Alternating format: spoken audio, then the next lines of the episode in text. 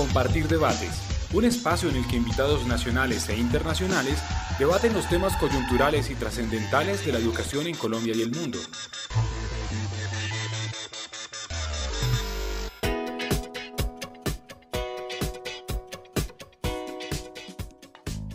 Un cordial saludo. Les doy la bienvenida a este espacio denominado Compartir Debates. Les habla Andrés Mira, miembro del equipo de educación integral de la Fundación Compartir. Recuerden que pueden escuchar esta conversación desde nuestra página web www.compartirpalabramaestra.org y desde nuestras redes sociales. En Facebook nos encuentran como Palabra Maestra y en Twitter como arroba Palabra Maestra. Hoy tenemos el inmenso placer de contar con la participación de Ana Cristina Navarro Posada, coordinadora de pedagogía de la Comisión de la Verdad, con el propósito de conocer algunos de los alcances pedagógicos de este organismo. Ana Cristina, bienvenida a compartir Palabra Maestra y muchas gracias por aceptar esta invitación. No, gracias a ustedes, Andrés. Ana Cristina, esta conversación se enmarca en el especial sobre pedagogía y verdad que ha ocupado muchos de nuestros espacios de los meses de agosto y septiembre eh, de nuestro Centro de Innovación Compartir Palabra Maestra. Para este especial, la Fundación Compartir ha dispuesto una serie de espacios donde maestros, directivos docentes, investigadores, tomadores de decisiones de política pública, entre otros, puedan conversar y reflexionar sobre el reto pedagógico que conlleva el cumplimiento de los objetivos de esta comisión. Esperamos que este programa sea escuchado por muchos seres humanos que ya están comprometidos con la construcción de paz en Colombia, igualmente por otros que siguen indiferentes y por aquellos que siguen reacios a hacerlo. Con esta audiencia en mente, Ana Cristina, ¿podrías decirnos por favor ¿cuáles son los principales desafíos pedagógicos de la Comisión de la Verdad? Claro que sí. Mira, yo creo que evidentemente el desafío más grande lo tenemos en esos públicos que el padre de Ru llama de la indiferencia urbana, eh, o que son aquellos que han visto la guerra por la televisión.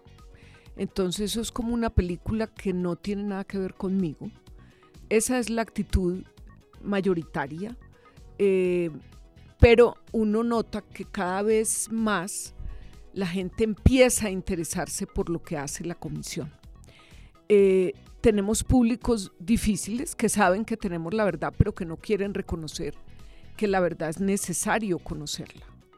Eh, y tenemos que alimentar mucho el entusiasmo, la emoción, la capacidad de comunicación de aquellos que son leales a la comisión, que piensan que lo que la comisión está haciendo es muy útil y entre ellos, entre esos públicos, estamos trabajando especialmente a los jóvenes y a los maestros. Ellos son nuestros grandes aliados en el tema de la pedagogía de la Comisión de la Verdad. En estas cosas nos hemos encontrado con una evidencia y es que y es que al parecer tanta violencia eh, como que no nos sorprende. Entonces una de las afirmaciones que hemos hecho de manera permanente en la fundación es que la existencia de la violencia debería sorprendernos. Es como una obviedad, pero parémonos en esa obviedad. La acción de matar a un ser vivo no puede estar amparada en una ideología, porque eso es un homicidio y nada puede justificarlo. Eh, en Colombia, desde el año 2008, las víctimas empezaron a ser visibles. Eh, siempre han existido en, este país, pero al parecer eran insignificantes porque no se hablaba a partir de esa palabra. ¿Qué debería suceder ahora, Ana Cristina, que esas víctimas son visibles? Sí, yo creo que las víctimas se han ganado un puesto muy importante en la sociedad colombiana eh, creo que fueron determinantes en la negociación de eh, los acuerdos de La Habana. Pero las víctimas, yo querría explicar, es un universo muy amplio. Eh, hay víctimas organizadas a través de diferentes organizaciones. en eso Colombia es cada vez más fuerte, la sociedad civil cada vez se organiza mejor para ejercer sus derechos eh, y para reclamarlos. Entonces, pero hay otras víctimas que a mí me interesan muchísimo también y son aquellas que o fueron víctimas o fueron testigos o son afectados por el conflicto y que nunca se lo han contado a nadie y que nunca se han podido expresar o que nunca han querido expresarse. Y esas víctimas no están solo en los estratos más altos, están, la mayoría están en estratos altos, pero hay otros que no, o no han tenido la oportunidad o tienen miedo. El miedo a la verdad es un reto que tiene la comisión todo el tiempo. Entonces esas víctimas, eh, uno creería que llegan aquí masivamente. No, no. Ese es otro reto de la pedagogía. Hay que decirle a las víctimas, estamos aquí, lo que tú tengas para decir es un compromiso histórico con este país y la verdad, tu, tu visión, tu momento de ese hecho, necesita conocerlo la comisión. Entonces, mm, digamos que en las víctimas hay muchos matices. Eh, hay mucha gente que es víctima y no quiere ser llamado víctima, quiere ser llamado sobreviviente. Hay otros que no fueron directamente víctimas, pero que perdieron su familia y por supuesto son una víctima. Entonces es un mundo complejo y con matices, pero también es un reto para la pedagogía de la comisión. Pensaríamos, Ana Cristina, que para intentar construir paz debemos tomarnos en serio a las víctimas, es lo que estamos diciendo. Sonaría como muy obvio. Pero em, la democracia no puede hacerse de espaldas a la memoria de esas víctimas, es lo que estamos diciendo. La paz finalmente es un acto de, de memoria. Hay un poeta que se llama Paul Celan que dice, si el eco de sus voces se desvanece, desapareceremos. Por otro lado, Elías Canetti asevera que el mayor esfuerzo de la vida es no acostumbrarse a la muerte.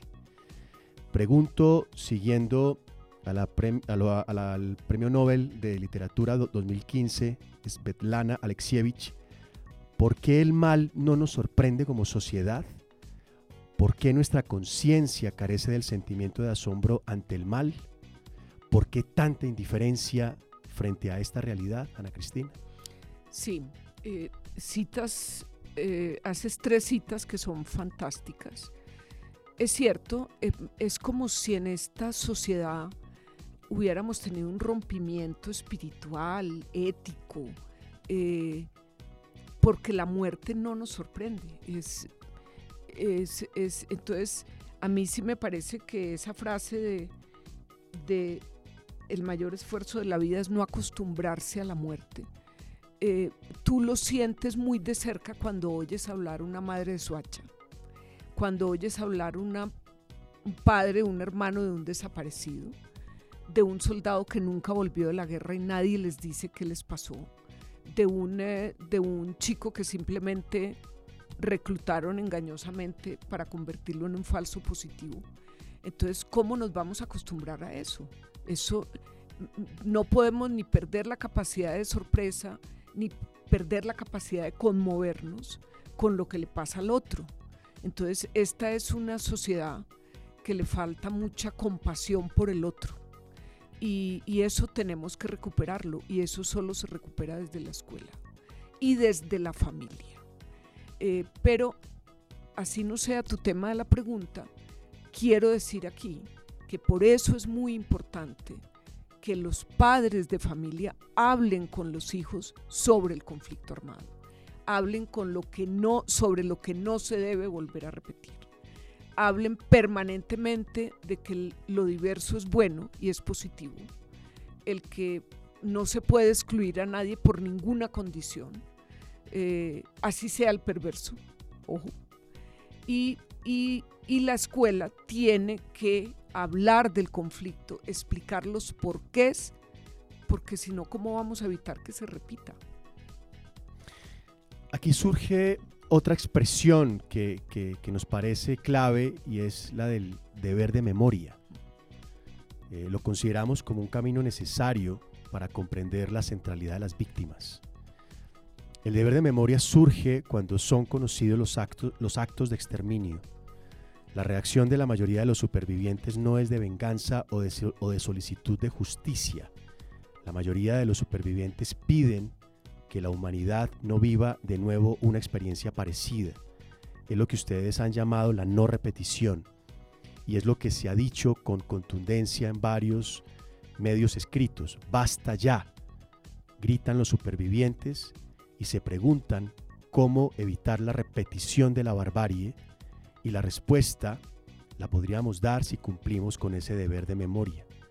Ahora bien, importante preguntar cómo esa frágil memoria podría ser un antídoto contra la barbarie.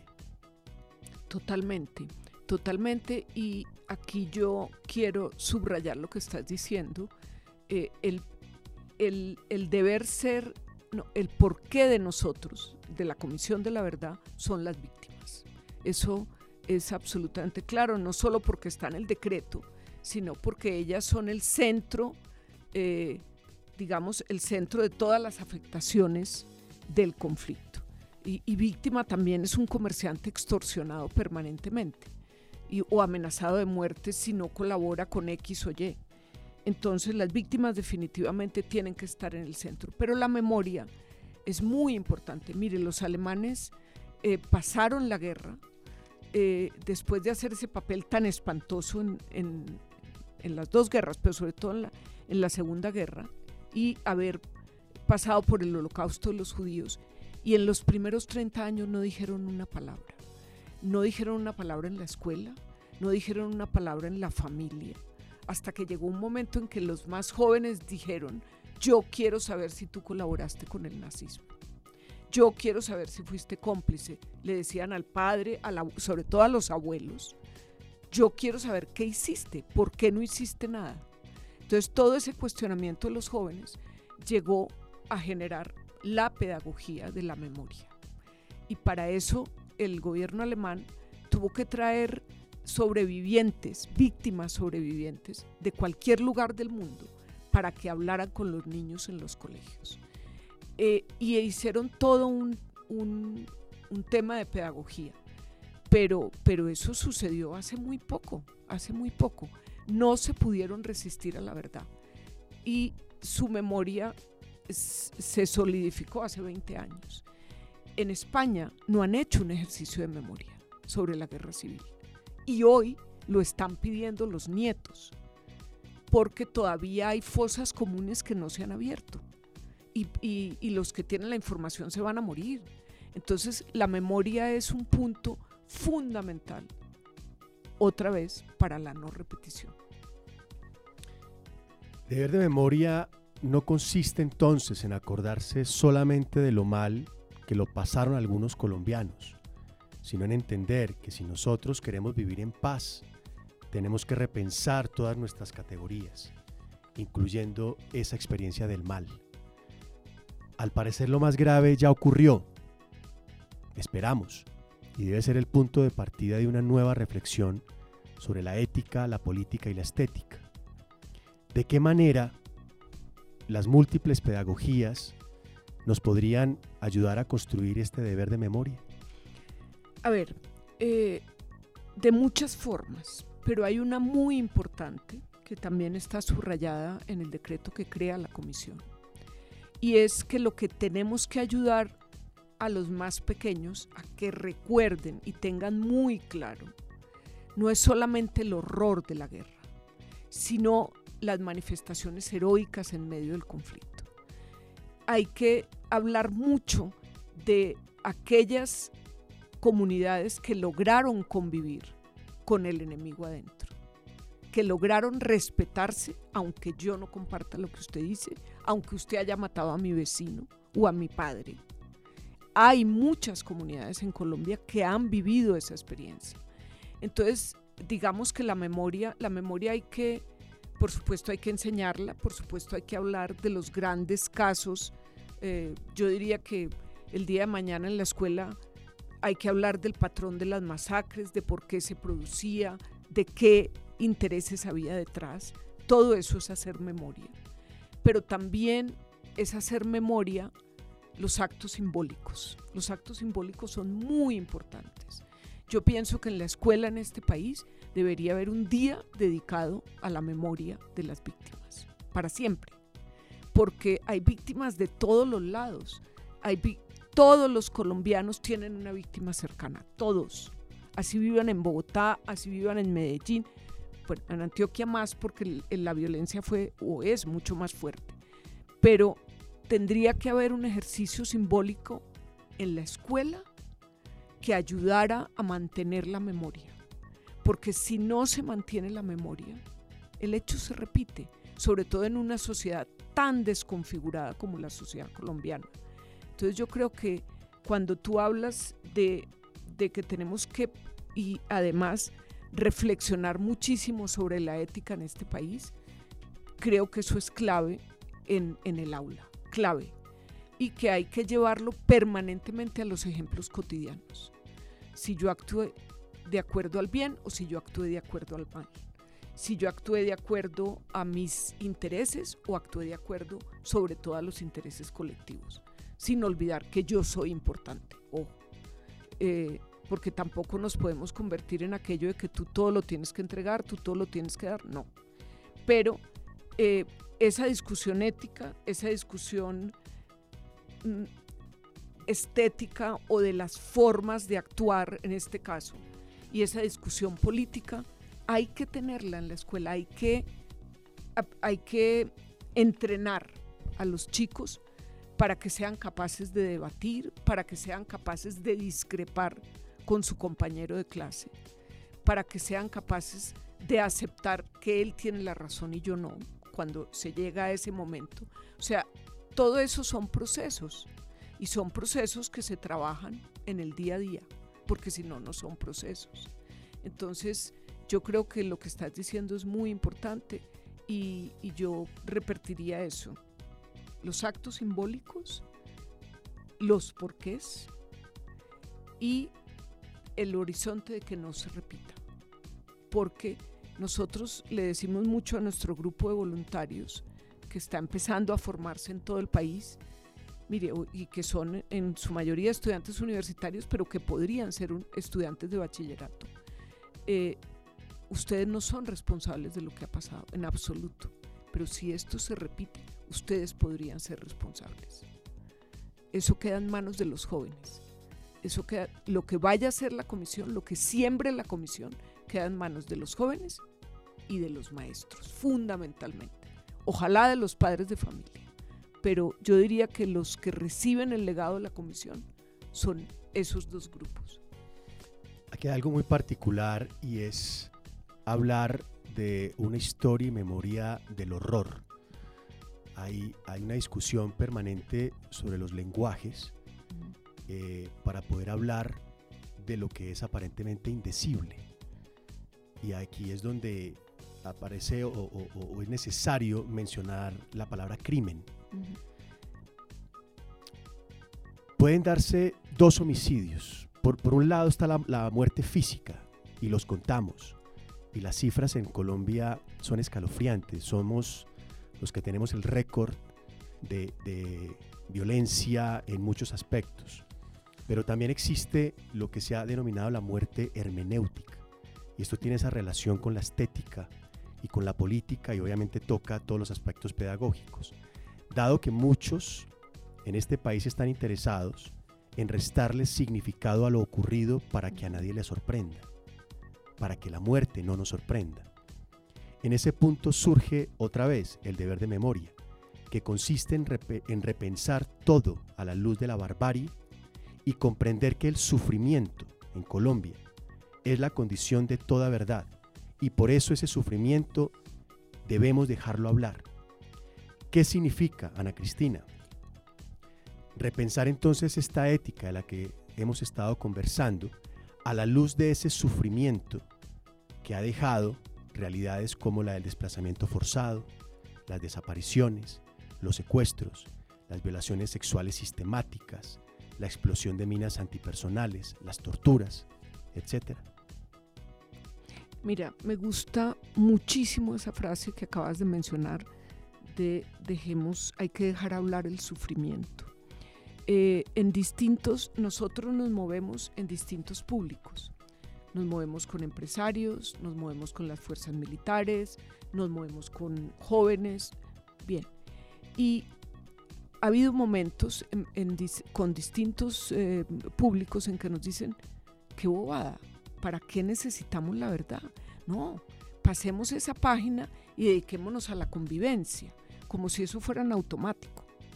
Y uno dice, no, un momento, la verdad es muy dolorosa, la verdad da mucha rabia, la verdad me da ganas de salir a matar a otro, o de salir a agredir a otro, o de salir a insultar a otro, pero la verdad es la única manera de superarlo. Eh, el padre Leonel Narváez de la Fundación para la Reconciliación tiene una metodología muy bonita que se llama La verdad de las tres S, eh, donde él dice que para, para que la verdad sea realmente sanadora, eh, uno tiene que conocer los sucesos, o sea, qué pasó. Uno tiene que conocer los, uno o la víctima o el, o el que esté involucrado, tiene que conocer los significados, por qué pasó, a quién beneficiaban, por qué llegaron aquí y no a otra parte, por qué a mí y no a otro. Y finalmente, la verdad de la superación. Eh, Puedo contar una historia muy bonita. Llevamos dos víctimas, una madre de un chico, de, un, caso de, de falso positivo en la Comuna 13 de Medellín y llevamos un soldado víctima de minas antipersona.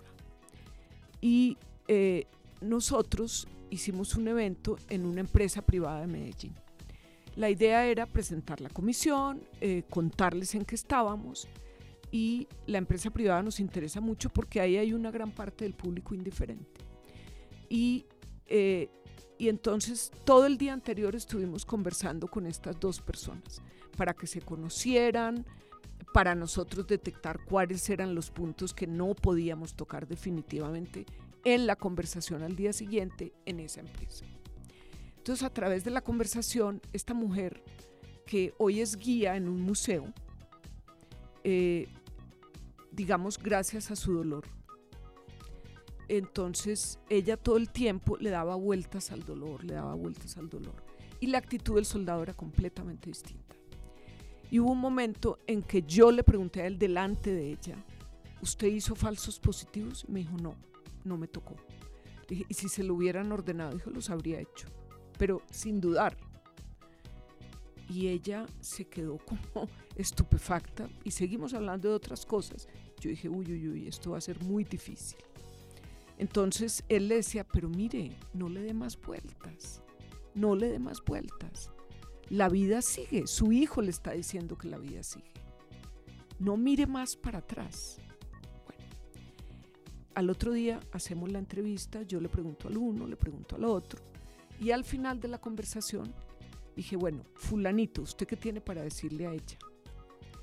Y le dijo, yo tengo para decirle a ella que no siga profundizando el dolor, que tiene que hacer un esfuerzo por superarlo y que piense que si su hijo no hubiera muerto, ella hoy no sería guía en ese museo, por ejemplo, le dijo. Tiene que mirar lo positivo que hoy tiene la vida para usted. Y yo le pregunté a ella, ¿y usted qué piensa del hijo? ¿Sabe qué?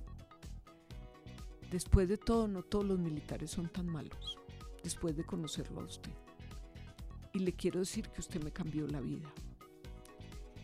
Entonces eso fue tan impactante que uno dice, pues, la experiencia de una persona puede cambiar la de otra. Entonces por eso todo el tiempo aquí tenemos que trabajar la empatía, definitivamente. Tenemos que hacer todo lo que podamos en pedagogía para hacer que nos pongamos en los zapatos del otro, en el dolor del otro, pero como yo tengo una cierta distancia, yo tengo que ayudar a que el otro pueda superarlo. De muchas maneras. Me gustaría que habláramos un poquito de eso. Eso nos lleva a la necesidad de superar el horror. El horror de la guerra y lo que hemos visto es que, o lo que hemos hablado hoy es que no basta con castigar a los culpables. Y aquí nos metemos en un debate importante donde aparece la palabra justicia. Yo creo que todos los colombianos debemos asumir nuestras responsabilidades en esta historia.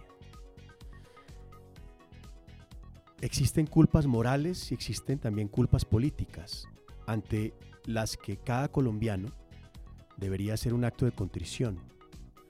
La culpa moral ha consistido en mirar hacia el otro lado mientras el compatriota era secuestrado, asesinado, torturado.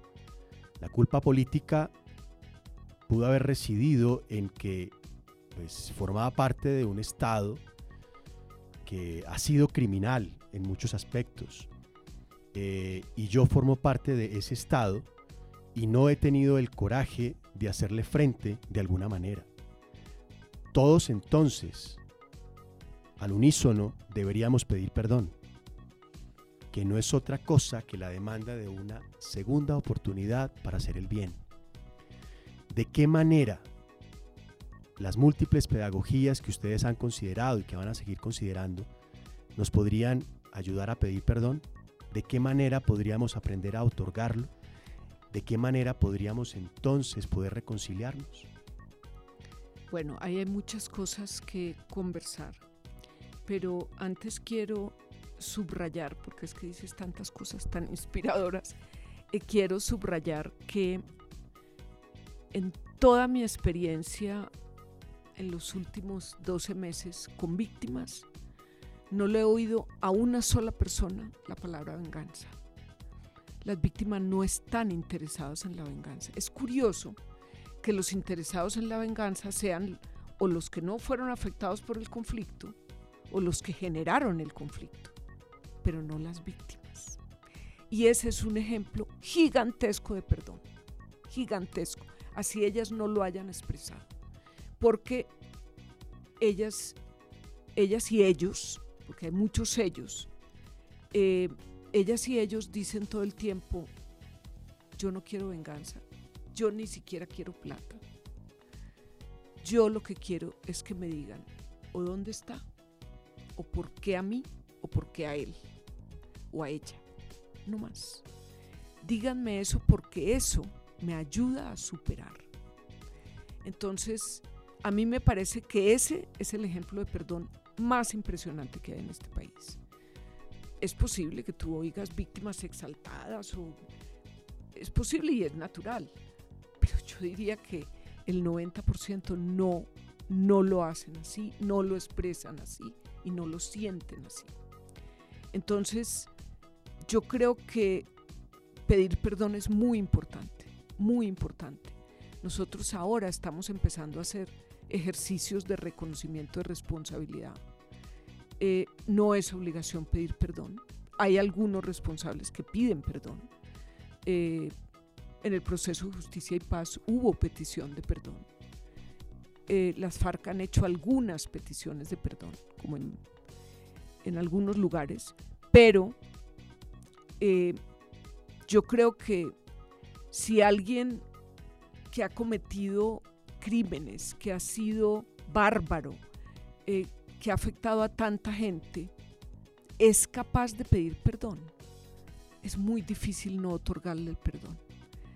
Eh, yo entiendo perfectamente cuando la persona responde, yo te puedo perdonar, pero no lo voy a olvidar. Obvio, es imposible olvidar, eso es imposible. Y es posible que, sí, que ese recuerdo te acompañe el resto de tu vida, sí. Pero yo sí creo que igualmente nosotros tenemos que hacer un... Fíjate que ni, ni la JEP ni la Comisión de la Verdad dicen que es obligación pedir perdón. Dicen que lo que hay que hacer es contar la verdad que saben, pero no obligan al responsable a pedir perdón.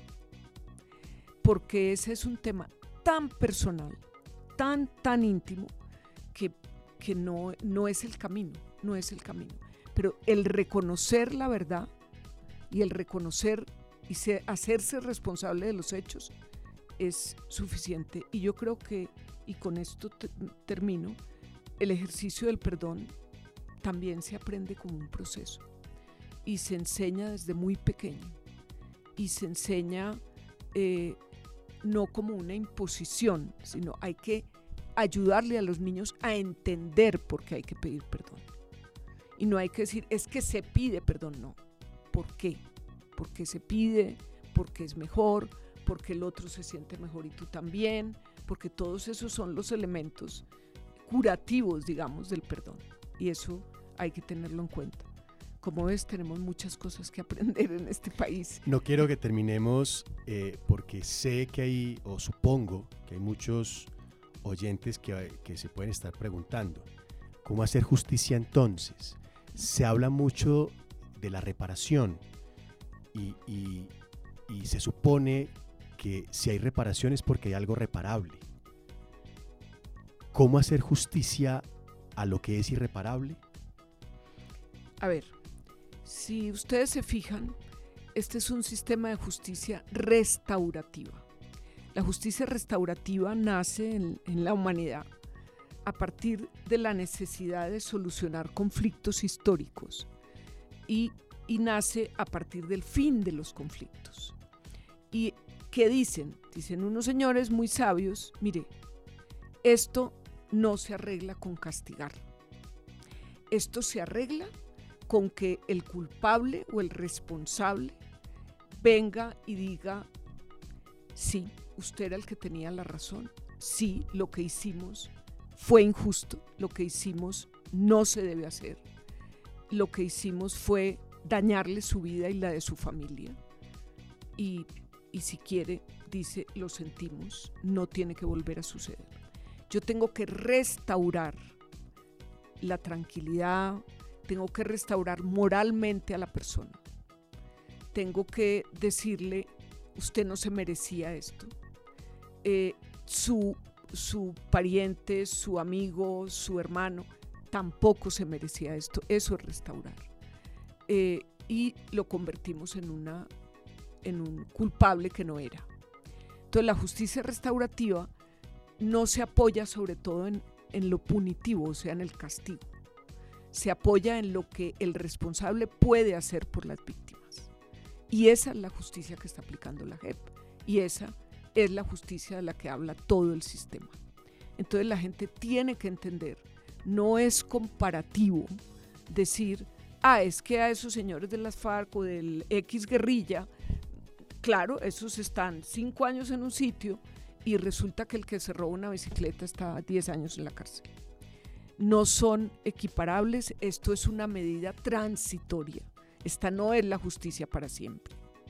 Por eso son regímenes de justicia transitoria. Y es como, es el único remedio para que podamos hacer borrón y cuenta nueva. Y solo funciona si pasan por ese tipo de justicia todos los lados de la guerra.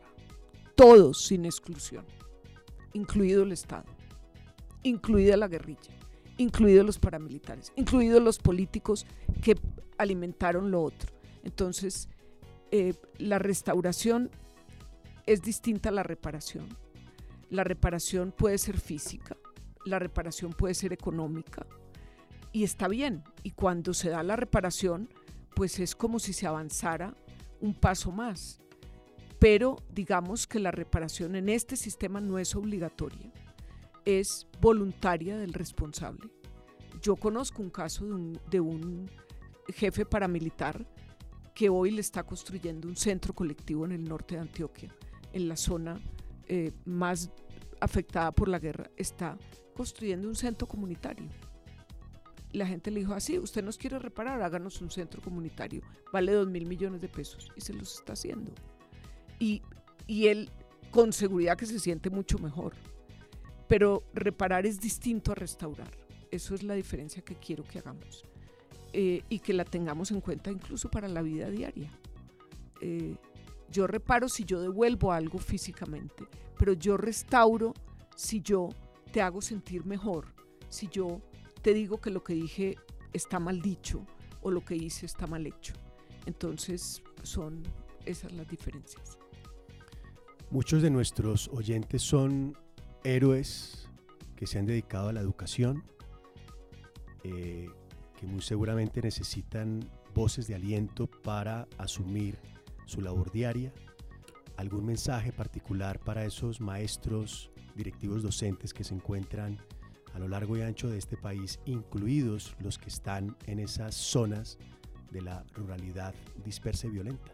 Por supuesto, es muy importante decirle a todos los que hacen la comunidad educativa que en la Comisión de la Verdad estamos muy interesados en recoger las afectaciones a la escuela, y las afectaciones lo decimos de una manera eh, eh, amplia, son maestros asesinados, maestros que hacen recorridos de horas para poder llegar a una zona de violencia y cumplir su misión con esos niños, eh, es el reclutamiento forzado, es el obligar a niñas a la prostitución. Son muchas cosas las que han estado alrededor de la escuela en medio del conflicto.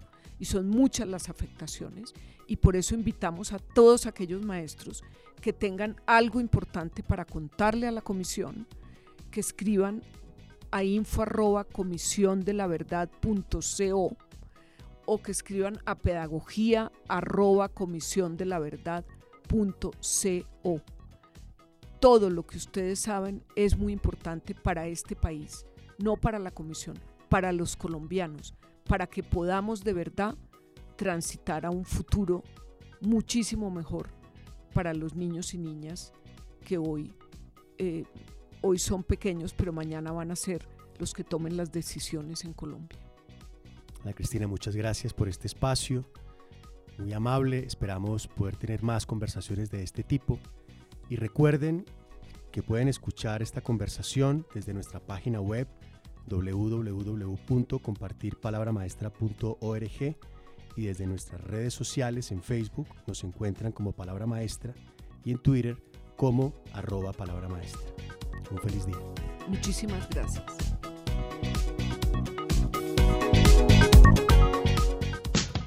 Compartir debates, un espacio en el que invitados nacionales e internacionales debaten los temas coyunturales y trascendentales de la educación en Colombia y el mundo.